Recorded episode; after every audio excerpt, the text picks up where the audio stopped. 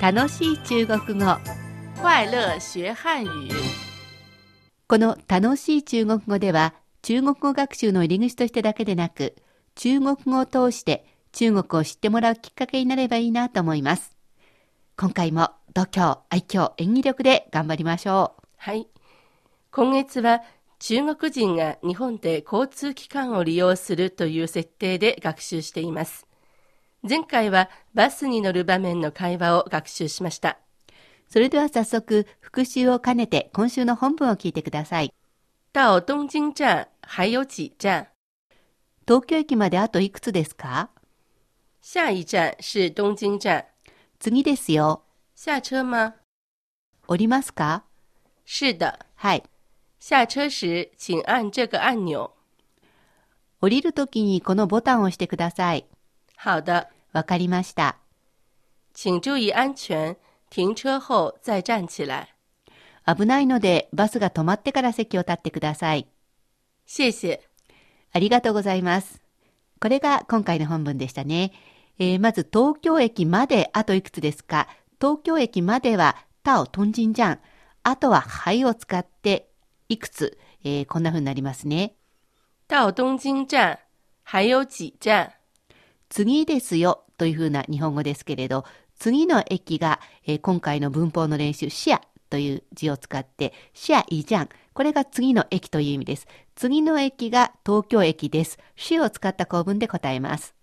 下一站是东京站。おりますかさっきの視野、下というのは次という意味で使いましたけれど、今度はバス、車を降りるという意味で、視野、車、視野を使います。疑問文ですから、間をつけるのも忘れずに。下车吗？はい、降ります。はいはこんな風に言いますね。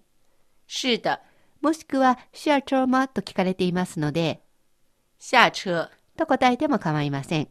降りるときに、下車のとき、どうぞ押すこのボタン。この順番ですね。降りるとき、どうぞ押すこのボタン。中国語で言うと、下车时请按这个按钮。わかりました、えーこれはよく使う中国語ですね。好的，危ないので、バスが止まってから席を立ってください。危ないので、えーこれを直訳せずに、どうぞ安全に注意して、どうぞ安全に気をつけて、こんな言い方で、どうぞ注意安全。この順番でいきますよ。请注意安全。バスが止まってから席を立ってください。えーバス、車が停車した後ですね。停車後、それから席を立ってください。才を使った構文でしたね。えー立ち上がるという意味なので、じゃんちらいを使います。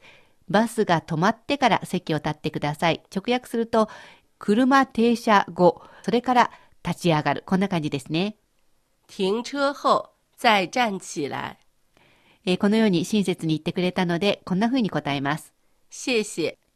大体最後はこのシェシェで終わることが多いですね。えー今回の本文大丈夫ですね。それでは今回の補充単語に行きたいと思います。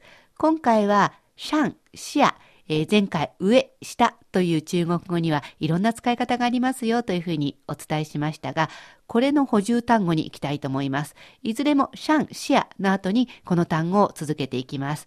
まず、学科の科という字ですね。こんなふうに発音します。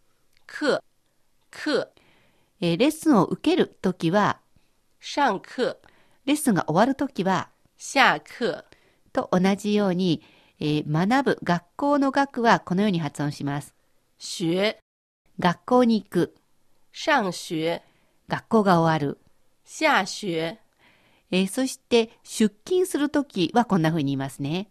上班，上班，退勤は、シャンのところ視野に変えて、下班，下班，パンという字は、えー A 班、B 班、一般二班の班という字です。えーそして、建物に登る、下るは、えーこんな風に言います。上楼，下楼，ローは楼閣のローという字です。えーそれからエレベーターに乗る、エレベーターから降りるもシャンシャンを使います。エレベーターは电梯，电梯，電気のはしごというふうなニュアンスなんですが、電気の電が簡体字になっていますから気をつけてください。エレベーターに乗る、上电梯，上电梯，エレベーターから降りる、下电梯、下电梯、日本語ですとエレベーターにとかエレベーターからとありますが、中国語はそれはいりません。シャンシェアだけをつけてください。